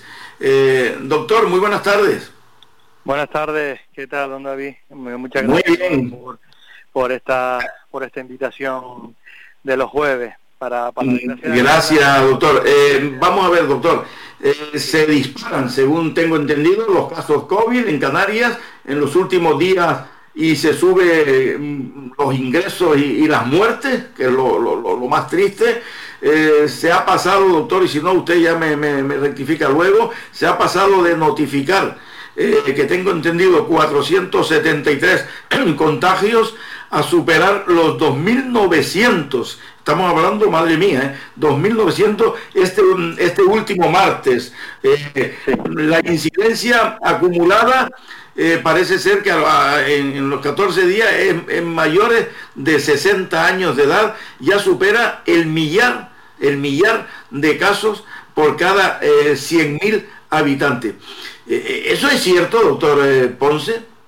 Sí, sí, claro, claro que es cierto. Incluso esa incidencia, como bien ha comentado, solo se está midiendo por encima de 60 años. Eh, incluso esa incidencia en población general es más alta, con total seguridad. Es difícil no conocer a alguien que tenga COVID en estos momentos, ¿no?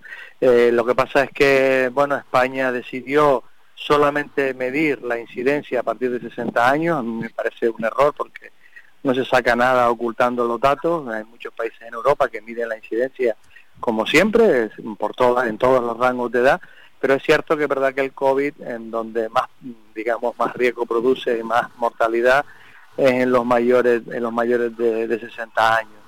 En este caso se está notando, se está notando que la, la no existencia de ningún tipo de medida de control no farmacológico, la retirada de las mascarillas, sobre todo en interiores, ¿no? que era el lugar más peligroso, ¿no? El COVID sobre todo se contagia, como ya todos sabemos a estas alturas, en, en interiores y en aglomeraciones.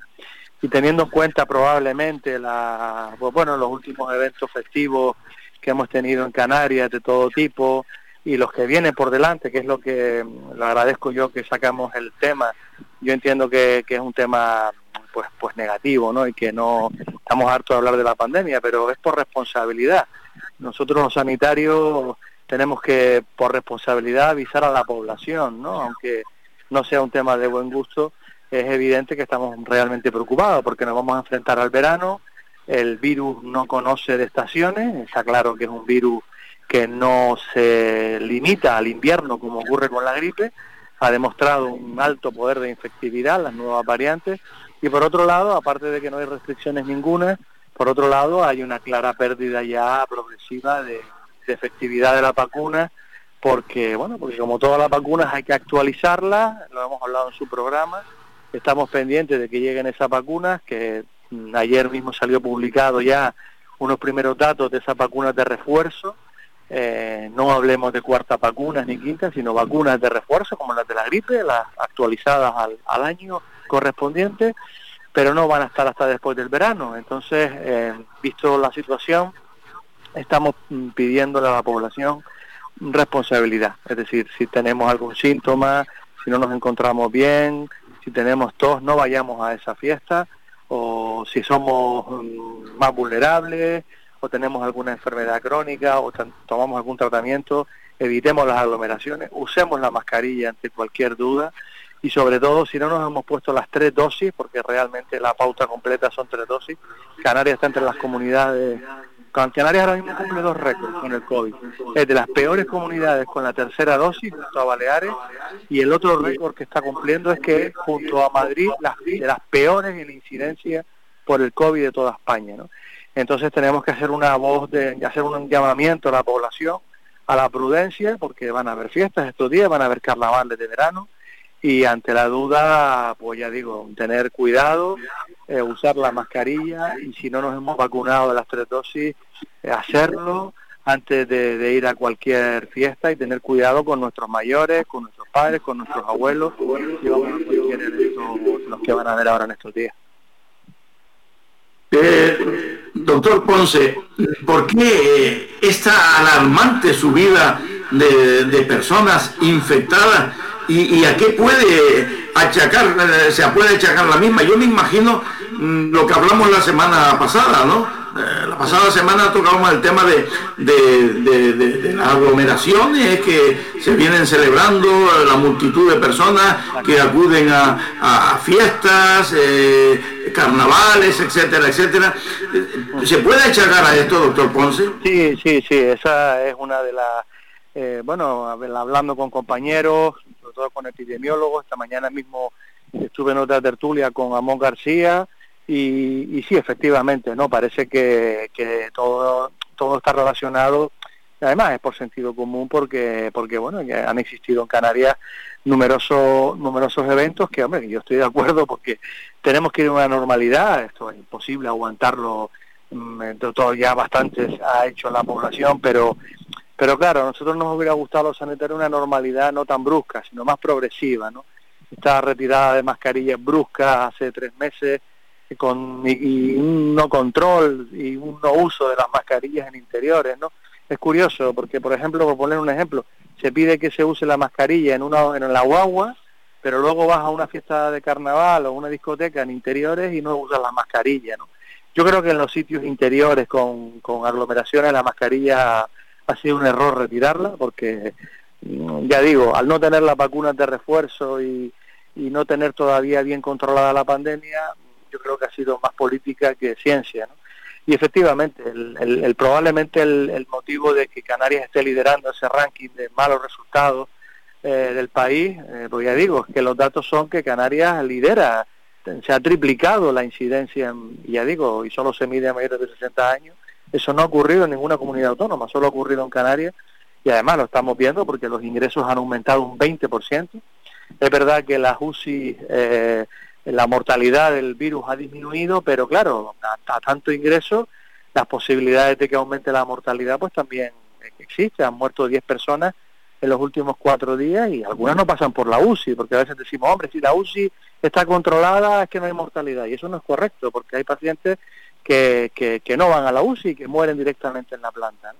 Entonces, mm, eh, lo, que, lo que nos preocupa es que, claro, con unas incidencias tan elevadas, eh, es una regla de tres. Las posibilidades de que haya ingresos eh, aumentan, aunque está ciertamente contenido gracias a la vacuna. No estamos en la situación de hace un año, pero claro, eh, no tenemos las vacunas de refuerzo y por lo tanto, claro, tenemos que mandar ese mensaje porque estamos observando que, que, bueno, que los datos no son, no son nada buenos y tenemos que mandar este mensaje, aunque no guste, eh, pero, pero tenemos que decirlo, es nuestra responsabilidad. Pero probablemente es lo que está diciendo. ¿no?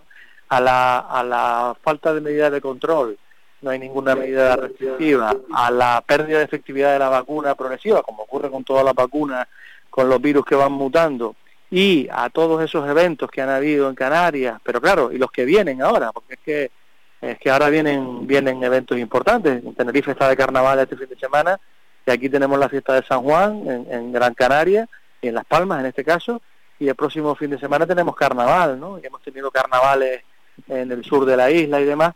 Eso probablemente eh, sea la causa de este aumento tan importante de la incidencia de la aglomeración. Doctor Ponce, como diputado regional del Partido Popular, eh, parece ser que usted ha pedido eh, en el Parlamento de Canarias una planificación del eh, periodo, estoy mm, ojeando por aquí, sí, del periodo de descanso del personal del Servicio Canario de Salud durante este verano. A nadie se nos oculta, doctor Ponce, que la verdad que el, personal sanitario eh, de, los hospitales, en este caso del Negrín y del Insular, eh, y también, bueno, hay que hablar de los centros de salud, mm, lógicamente, mm, pero han estado digamos, multiplicando su labor, estresados totalmente con, este, con, esta pandemia. Eh, se han estado multiplicando. Y, usted parece ser que eh, en el Parlamento de Canarias, como, como diputado, pues eh, pidió pues, que, que, le informen sobre ese descanso que necesita mm. este personal del Servicio Canario de Salud, ¿no? Sí, sí, y sobre todo las sustituciones, ¿no? ¿Cuál es la planificación? Porque claro, ahora mismo eh, entramos en una época en la que efectivamente el personal sanitario, después de dos años durísimos, pues, pues donde incluso hubo que suspender en periodos vacacionales, ¿no? Es decir, ha sido tan duro la pandemia que, que, en muchos casos hubo que, que desde el Servicio de Salud hacer llamadas porque, porque claro, los hospitales estaban completamente colapsados. Eh, ahora la situación es, es, algo diferente porque el colapso no está en la UBI, pero claro, ¿qué es lo que ocurre? Que siguen habiendo unos, en, en toda Canarias eh, unos 10, 11 plantas llenas de pacientes COVID, es decir, tenemos en cada hospital de Canarias, por ejemplo en Gran Canaria, en el Nevín y en el Insular, dos, tres plantas ocupadas por pacientes solamente COVID, ¿no? Eso hace que, que, que añadido a, a la sobrecarga que ya tiene la sanidad canaria como consecuencia de la propia pandemia y a los problemas sociosanitarios con pacientes que están viviendo en los hospitales porque no hay camas sociosanitarias, la situación sea realmente compleja, ¿no? Es algo que, el, que hay que planificar, que era lo que yo le pedí al consejero. Mire, es que nos enfrentamos a un verano donde la gente pues, va a coger días libres, va a haber menos personal, donde habitualmente se llegan a cerrar plantas. En los veranos se cierran plantas porque la actividad quirúrgica disminuye, porque el personal se va de vacaciones, pero es que resulta que esas plantas no se van a poder cerrar porque es que tenemos a pacientes COVID ocupándolas y los servicios de urgencia en verano, en verano, llenos de pasillos, como si fuera una planta. Esto es algo inédito. Los veranos normalmente los servicios de urgencia estaban mucho más descargados, pero es que tenemos ahora mismo los servicios de urgencia hospitalarios como si estuvieran en invierno, ¿no?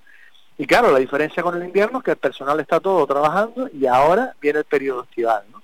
Y, que, le pregunté por cuál era el plan, qué, qué plan tenía, porque esta es una situación completamente novedosa, ¿no?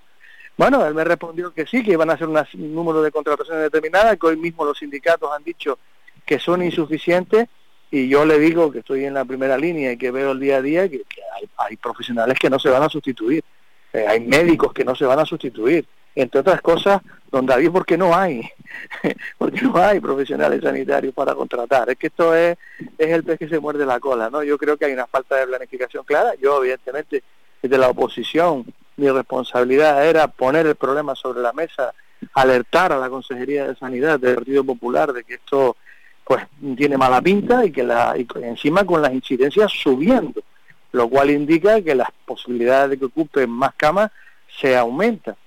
Y, y bueno, me comentó que no, que estaba todo ok, que estaba la sanidad garantizada, que, eh, que se iban a hacer una serie de contrataciones, pero yo estoy realmente preocupado porque no, no veo claramente unos planes de choque específicos, concretos, diferenciados a esta situación que le estoy comentando, que, que es completamente inédita. Estos dos años, es verdad que ha sido todo COVID, pero ahora tenemos que ir compaginando la actividad asistencial eh, con, con la ocupación de estas camas que no que de alguna manera no nos permite mm, hacer una actividad normal, porque además los pacientes COVID, como usted bien sabe, están en unas plantas donde tienen que estar aislados y el funcionamiento del hospital es distinto. Eh, la verdad que muy preocupado y con las incidencias subiendo, pues, pues claro, eh, esto fue por lo que yo le llevé la pregunta a la Consejería de Sanidad y les hemos alertado y yo la verdad que veo un poco de pasividad, ¿no? me hubiera gustado más, más proactividad, ¿no? Que de momento no estoy viendo, desgraciadamente. Así que seguiremos insistiendo, no, no, no hay otra. Eh, doctor, doctor Ponce, le voy a hacer una, si me, me lo permite usted, una pregunta. Eh, ahora mm, vamos a dejar eh, el tema sanitario a un lado. Otra, una pregunta como, como parlamentario, como parlamentario regional y además como parlamentario que desde luego está haciendo una labor intensa y hay que felicitarle por eso, sinceramente. Eh, la semana pasada, doctor Ponce, el compañero periodista de este mismo informativo regional, antena abierta de Radio Faicán, Cristóbal Peñate, eh, comentó aquí que en el Parlamento de Canarias mm, se va a comprar nuevos sillones a los diputados regionales para que estén más cómodos, decía, en las sesiones parlamentarias. Eh, cada sillón eh, costará, decía el compañero, más de 1.200 euros, 1.200 euros. Y finalmente, este cambio de sillones ascenderá a más de 100.000, estamos hablando 100.000 euros que apoquinarán las arcas públicas de Canarias. Señor Ponce, ¿usted cree que con la que está cayendo eh, que muchas miles de personas no llegan a fin de mes con lo que ganan. Es normal que los parlamentarios eh, que conforman la mayoría gobernante, hablamos del Partido Socialista, Nueva Canarias, entre otros, no hayan tenido en cuenta este enorme derroche de dinero?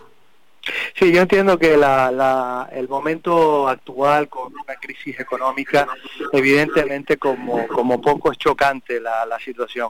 Mm, por lo que yo me he informado, aunque usted sabe que yo llevo la materia sanitaria en el Parlamento, eh, esto es una decisión de la mesa del Parlamento porque son unos sillones que ya tienen una, una determinada antigüedad, son unos sillones, pues le tengo que decir, son como muy grandes, mm, son difíciles de, de incluso rodar, son sillones, mm, bueno, pues mm, como muy señoriales, ¿no? Son sillones que es verdad que están acorde un poco con, con lo que el Parlamento tiene una decoración y unas determinadas características que yo no voy a entrar. Y esto es un tema que, que viene desde la, desde, la propia eh, mesa del Parlamento que, que, que, bueno, que vio que efectivamente había muchos de ellos que se estaban estropeando, son unos sillones con una, una, una, una piel, ¿no?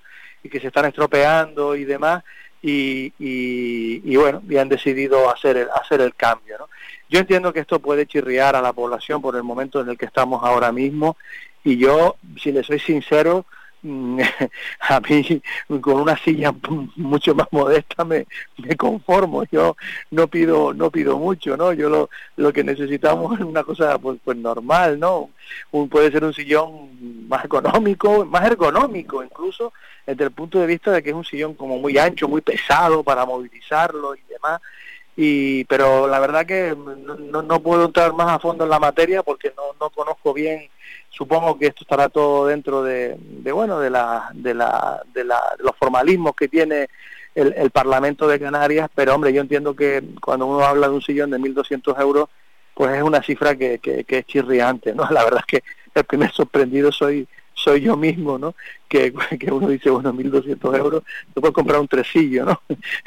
la verdad que, que, pero bueno, yo creo que es porque, yo le digo, son como sillones como muy especiales, muy laboriosos, con madera, con piel y demás, y ya digo, perfectamente se podrían poner otro tipo de sillones más modernos, más ergonómicos, sin ningún tipo de problema. Yo creo que es un debate que efectivamente puede chirriar mucho a la población, pero que ni muchísimo menos tampoco hay que hacer demagogia con todo esto, ¿no? Porque no se trata de que los, los, los que estamos allí estemos incómodos y hayamos pedido un cambio y queramos sillones carísimos. Eh, no, no se trata de eso. Esto fue una decisión que, que, que tomó el Parlamento. Eh, las personas, los presupuestos que habían eran estos.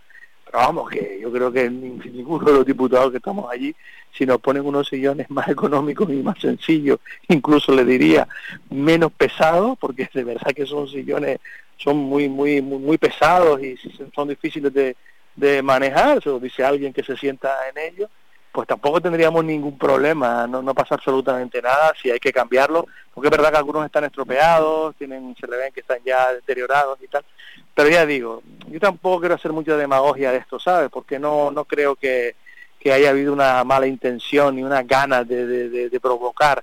Simplemente yo creo que a lo mejor lo que tienen que plantearse es utilizar un mobiliario no tan caro, ¿no? Creo que se puede perfectamente racionalizar los recursos, dinero público además, ¿no?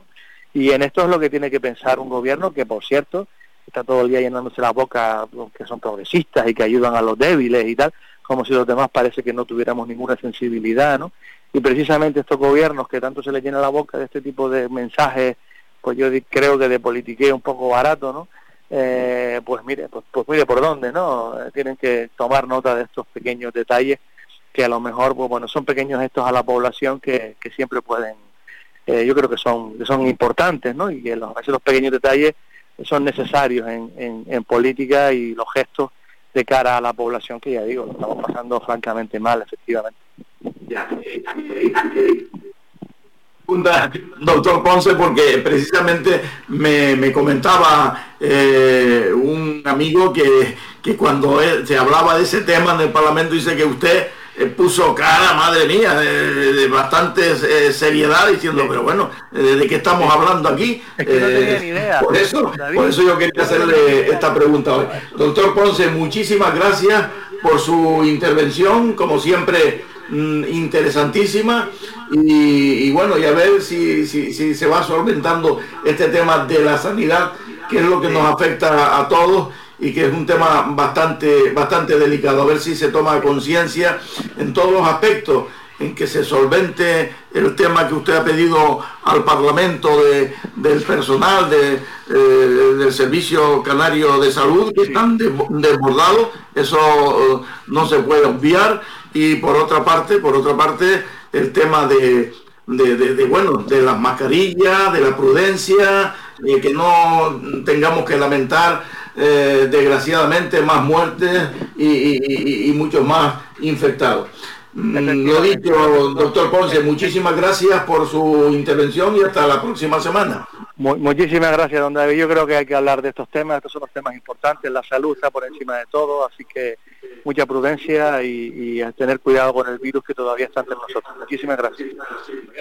Buenas tardes, señor Ponce. Eh, bien, pues eh, pasamos inmediatamente con otro compañero que está ahí a través del hilo telefónico. Eh, es mm, comentarista y corresponsal de Antena Abierta en el municipio de Mogán. Eh, hablamos de José Valle Conde, querido compañero. Buena, buenas tardes, adelante. Buenas tardes, amigo David, de aquí de Arguineguín, como muy bien dices, de aquí del municipio de Mogán. Primero que nada te voy a decir que lo que te puedo decir de Mogán es que le están maquillando, están poniendo una imagen bonita. Eh, da, lógicamente, lo que entiendo es que llegan pronto las elecciones y hay que dar una imagen lo mejor que se pueda pero también tengo que decir, dime de lo que presumes y te diré de lo que careces. Eso con respecto a Mogán. Pero hoy te voy a tratar un tema que creo que es muy importante y muy trascendental para los intereses de nuestra sociedad, como es el tema de la sanidad. La sanidad desde luego hay que decir, primero que nada, buen día a todos los radioyentes de Radio Faicán, desde Arguiniguín, lógicamente Mogán, José Valle Conde. Primero que nada tengo que decirte que dicen que el sol sale igual para todos, pero también tengo que decirte, amigo David, que no se reparte de la misma forma. Igual que la riqueza, igual que la riqueza, hay ricos, pobres y ricachones. Con la tormenta pasa lo mismo. Te movilizas cuando afecta personalmente a ti, cuando te afecta personalmente a ti. Por tal motivo, hoy quiero hacer un alegato contra la indiferencia de una sociedad que no se moviliza contra unos políticos incompetentes que no resuelven los problemas que realmente afectan a las personas. Muchos son los temas que hay que debatir, pero yo quiero hablar hoy concretamente de la sanidad. Y también tengo que decir que cualquier cosa que diga el alegato o la manifestación de lo que haga aquí en este medio de comunicación siempre será a favor de la paz y la justicia. Eso que quede siempre por delante. La sanidad española, según los entendidos en la materia, dicen que es una de las mejores del mundo. Bueno, todo el mundo puede opinar al respecto. Pero yo lo que digo es, ¿es esto un mito o es una realidad? Las comparaciones son tediosas, pero según con quién las comparas, dime de lo que presumes y te diré de lo que carece, lo mismo que pasa al embellecimiento que están haciendo en nuestro municipio. Todos tienen una opinión al respecto, pero hablo con todos y todos tienen su opinión particular. La mayoría me dicen lo mismo, respetando a todos los oyentes de Radio Faicán. Sanidad es una mierda, y lo pongo con mayúsculas según testigos de los que he hablado. Muchos pacientes mueren antes de ser atendidos. Sanidad está hecha un colapso, da pena y asco. ¿Cómo está esta sanidad, señores? Que cada cual tenga su opinión. Mi caso particular lo he sufrido en mis carnes y toda mi familia, que es el caso de mi padre. Les voy a hablar lo que ha sucedido recientemente el día 20. Mi padre tiene 97 años y le voy a contar lo que ha sucedido estos tres días. Ha pasado lo siguiente. llevo a mi padre al centro de salud de Arguineguín en una ambulancia porque tenía unas llagas en las piernas. Cuando llego al centro de salud, la doctora que estaba allí de urgencia, me dicen, vio su historial, vio la situación en que se encontraba mi padre, que para mí estaba bien, y me dijo que no, que había que llevarla urgentemente al hospital insular. ¿Vale? Y me dice, ¿lo llevo usted? Dice, yo no me queda otro remedio, tendré que llevarlo yo. Así fue. Llevo a mi padre y llego al hospital insular a las 4 menos cuarto de la tarde. Cuando llego a esa hora me encuentro un caos total en urgencias pero total, ¿eh? 80 o 100 enfermos por todas partes, todos los lugares, con diferentes patologías. Ocupaban todo el salón de urgencia y dentro de ese salón, de ese espacio, había unos 20 enfermeros, solo dos médicos, aparte de la seguridad y recepcionista, y un médico me dice, lo siento poder atender lo mejor posible, pero somos dos médicos Le entiendo perfectamente, caballero. Luego, a partir de ahí, dejo a mi padre en urgencias y me dicen, el médico me informa de la situación de mi padre. Vale, ese mismo día me llama dos veces. ¿Ok? Recibo la llamada del médico para decirme que mi padre queda ingresado en urgencias, en pasillos, en módulos, en departamentos, pendiente de subir a planta cuando haya una cama. Bien, hoy día 23 no he recibido ninguna información del médico sobre el estado de salud de mi padre. Solo recibo información de una persona que le llaman el informador para decirme que se encuentra bien y que está pendiente de subir a planta. Y todo esto la familia sin poder verle a una persona de 97 años. Vale. Ayer día 22, indignado por la falta de información, me presento en el Hospital Insular en urgencias para presentar reclamación por todo lo acontecido. En atención al paciente la presento y me dicen que dentro de dos meses me responden a esa reclamación. Y yo ante tal situación, esa respuesta me quedo anonadado y le digo, pero mire un momento, me están diciendo ustedes que esta reclamación dentro de dos meses, con mi padre que tiene aquí en urgencia entró y está tratándose y en cualquier momento puedo morir, ustedes me van a dar la reclamación dentro de dos meses. No tengo palabra para decirles todo lo que pienso, porque si se lo digo, vamos a tener un problema y prefiero evitar los problemas. Vale. Ante todo esto me pregunto, si fuera un familiar de un político o de un médico en particular, ¿tendría las mismas atenciones que tienen con un señor de 97 años como mi padre? Yo creo que no es así. Yo creo que no es así. Entonces digo, el título de este manifiesto de este alegato se llama Indignación y Reacción. Ante tal situación de todo lo que está sucediendo, digo, reacciona ya. Es tiempo de reacción, acción, de no resignarse. Hay que movilizarse, ser actores y no espectadores impasibles. Somos gregarios, eso sí, pero yo no quiero estar gregarizado.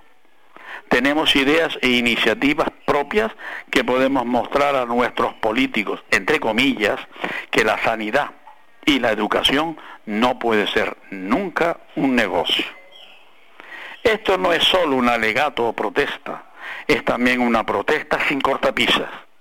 Los medios de comunicación como Radio Faicán tienen que servir para fortalecer el poder del ciudadano y su capacidad de implicación en los problemas que realmente afectan a las personas. Por tal motivo tengo que dar muchas gracias a ti, David Alchuel, a Radio Faicam y a todos los radioyentes que están escuchando y saben perfectamente que muchos están sufriendo lo mismo. Pero ante todo esto tengo que decir una cosa. El personal sanitario hace todo lo que puede y mucho más. Y si no hace más es porque los medios que les aportan no son suficientes para desarrollar correctamente, eficaz y eficientemente su profesión. La indignación nace de la voluntad de compromiso con los que necesitan vivir con dignidad. Este es mi comentario sobre el tema de sanidad desde Arguiniguín. Muchísimas gracias David, muchísimas gracias a Radio Faicán. Un abrazo para todos y que cada cual opine lo que considere más oportuno en función siempre del interés general. Eso es lo más importante. Amigo David, si tienes algo que decirme o preguntarme, lo que quieras. Decirte que lamento profundamente, José Valle Conde, profundamente, yo no, no lo conocía, no sabía y, me, deja, vamos, me deja frío, no conocía el caso este de, tu padre, eh, lo que te ha sucedido y, vamos, lamentable, sinceramente lamentable. Y mira, y te digo una cosa, te agradezco que este, estos casos hay que denunciarlos o sea que te, felicito por denunciarlo, sinceramente, porque hay que, hay que denunciarlo, chicos. Es que, es que, es que si no, no, no, no puede ser, ¿me entiendes? Porque esto que, que, te pasó a ti, pues le puede pasar a otras muchas personas. Y yo creo que nuestra misión es eso, contar eh, lo bueno y lo malo. Hay que contarlo todo, lo bueno y lo malo. Por tanto, de verdad que lo siento enormemente lo que le haya lo que le pasó a tu a tu querido padre. espero que se recupere lo antes posible. Y, y, vaya, pues un abrazo muy fuerte y hasta la próxima semana. Igualmente, amigo David, para ti y para todos los oyentes. Gracias por todo. Buen día. Buen día, gracias José María Conde. Y señoras y señores, pasamos con otro compañero ya, el último compañero de, la jornada de hoy. Eh, Agustín Cabrera Santana con Hablamos de Fiestas. Adelante Agustín, muy buenas tardes. Buenas tardes, David. Buenas tardes, Jonathan, director, realizador del programa Antena Abierta de la cadena Radio Faikán. Bueno, un jueves más estamos aquí para hablarles de las fiestas patronales, de las fiestas populares y tradicionales de esta isla de Gran Canaria. Hoy quiero centrarme en el pregón que dio inicio a las fiestas patronales de San Juan Bautista de Telde y que fue realizado por el periodista Nicolás Castellano. Yo quiero decirle que fue un pregón extraordinario. Se realizó en el Rincón Plácido Fleita de la ciudad de Telde y como testigo que fui, quiero decirle que tenemos que re- retroceder muchos años para escuchar un pregón tan lleno de contenido. Él manifestó en su pregón y anteriormente en una entrevista realizada a Telde en Fiesta La Voz de las Islas, que ha recorrido más de 50 países. Ahí es nada. Yo, sinceramente, aprendí mucho de una persona que tenía la mente muy bien amueblada y que supo dirigir su palabra a todos los allí presentes.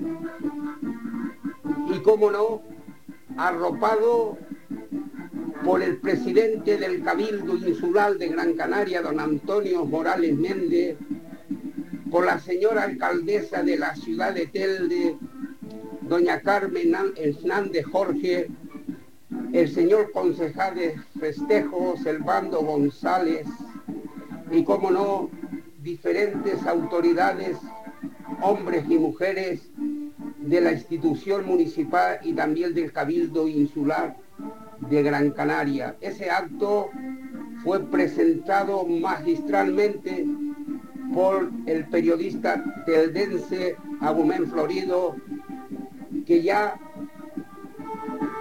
sin dudarlo, conectó con una persona que ha demostrado en dos ocasiones que yo le he visto presentarlo, que sa- sabe mucho de su historia y sabe mucho de su caminar como compañero del periodismo.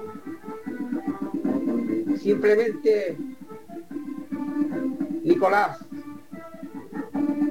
el nombre de Antena Abierta, el nombre de Radio Faikán, de David Ganciuel como director, simplemente te queremos decir enhorabuena y gracias por cultivarlo nu- nuestra mente en algo más de 45 minutos. Ese fue un apoteósico acto del inicio de las fiestas. En otro orden de cosas, decirle que el próximo domingo, día 26, el equipo que estamos realizando el programa Hablamos de Romería, partiremos hasta la isla Picuda de Tenerife para grabarle la extraordinaria romería en honor a San Isidro Labrador y Nuestra Señora de la Cabeza en el municipio de La Orotava, Villa de La Orotava, Tenerife. Allí estaremos para llevar lo mejor de sí a todos y cada uno de nuestros seguidores de ese programa. Hablamos de romerías. Decir que el barrio teldense de Medianía y Cumbre, La Breña, van a celebrar también sus fiestas patronales en honor a Nuestra Señora del Pino y San José. Y tendrá lugar este próximo viernes, día 24, con el humor de Maestro Florido, un hombre que está floreciendo muy mucho en esa medianía y cumbre. Maestro Florido, que ya ha visitado algunos barrios colindantes, que ha recorrido, yo creo que las ocho islas nuestras, creo que ha dado también el salto para otro lugar más lejano,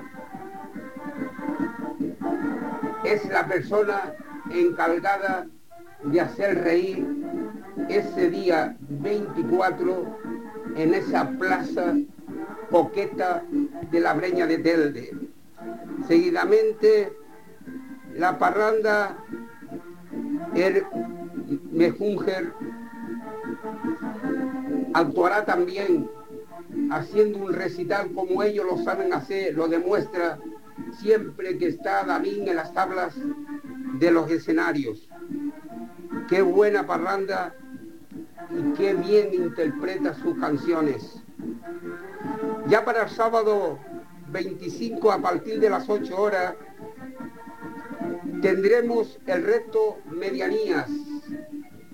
A las 11 habrá una actuación musical en la plaza.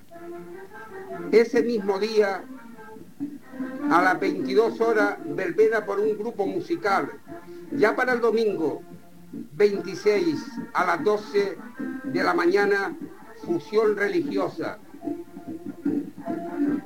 A las 16 horas baile del solajero y luego tendrá lugar el fin de fiesta. Estas pequeñas fiestas, pero es aquí y ahora donde queremos darle las gracias a la directiva por seguir fomentando esa cultura afectiva en ese barrio importante de la ciudad de Telde. Enhorabuena, compañeros y compañeras de la Junta Directiva. Yo también quiero comunicarle que estamos en contacto con diferentes pueblos, no solamente de la ciudad de Telde, también fuera. Concretamente, le vamos a hablar de Telde. Estamos esperando el programa de las fiestas patronales en honor a la Virgen de las Nieves, el Lomo Magullo. También fiestas del Lomo Cementerio Santiago Apóstol. Fiestas de la Virgen del Carmen, justamente las medianías, las huesas, Mar Pequeña, Horno del Rey, fiestas de Santa Marta en el Valle de los Nueve Bajos.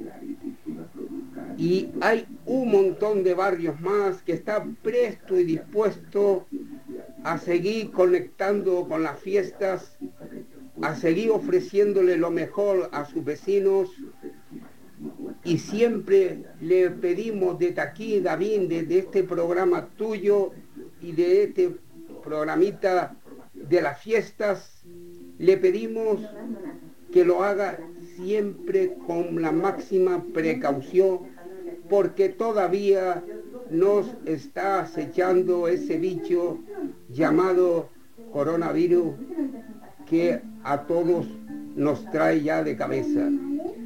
David, por hoy solamente me queda saludarte, darte las gracias una vez más por ofrecerme este altavoz para dirigirme a todos y cada una de las personas que celebran sus fiestas, animarle a la participación y que no se preocupe que si este año es poquito, para el próximo año 2023 vamos a recuperarlo y vamos a seguir fomentando las fiestas de los pueblos porque es la alegría comunitaria de todos y cada uno de los barrios. Buenas tardes sean felices y hasta el próximo jueves si Dios quiere. Igualmente, Agustín Cabrera, muchísimas gracias por hablarnos de, fiestas, que es eh, una de tus especialidades en, dentro de este informativo, antena abierta de Radio Faicán. Y ya despedimos con dos notas. Eh, en primer lugar, felicitar a nuestro compañero Juan Ruiz Tacoronte, corresponsal nuestro en Galdar, mm, por una interesante información que ha publicado hoy en el periódico digital Infonorte, Infonorte Digital, eh, hablando de, ese homenaje mm, que tendrá lugar mañana por la noche, eh, precisamente en la ciudad de Galdar, el homenaje a la obra social de acogida y desarrollo de Las Palmas, concretamente a su presidente, el hermano Jesús García Barriga. Felicitarle, la verdad, Mm, por ese acto, ya yo lo comentaba también, no recuerdo si ayer o antes de ayer, y felicitar al compañero por esa completísima información que ha publicado hoy en Infonorte Digital. Y una triste noticia. Lamentamos comunicar el fallecimiento esta mañana de doña Juanita Castellano, como cariñosamente se le conocía, esposa de don Ricardo Villares Paz, presidente de la Casa Regional de Galicia de Las Palmas. Precisamente ayer, eh, desde este mismo programa, le enviamos un cordial saludo a Ricardo Villares, que se encuentra ingresado en el Centro Sociosanitario El Sabinal de Tafira. Desde aquí, un fuerte abrazo para Ricardo Villares y nuestro más sentido pésame a sus hijos. Descanse en paz doña Juanita Castellano, esposa de don Ricardo Villares. Sus restos mortales se encuentran en estos momentos en el tanatorio eh, San Miguel de eh, las Torres, donde se celebra su velatorio. Repito, descanse en paz. Y una triste noticia, sin duda alguna, y nos vamos ya a despedir, nos despedimos eh, hoy en este programa y nos vamos a despedir con unas folías eh, ya saben ustedes que cada día nos despedimos con unos temas canarios, con unas folías del legendario grupo Los Campesinos de la isla de Lanzarote.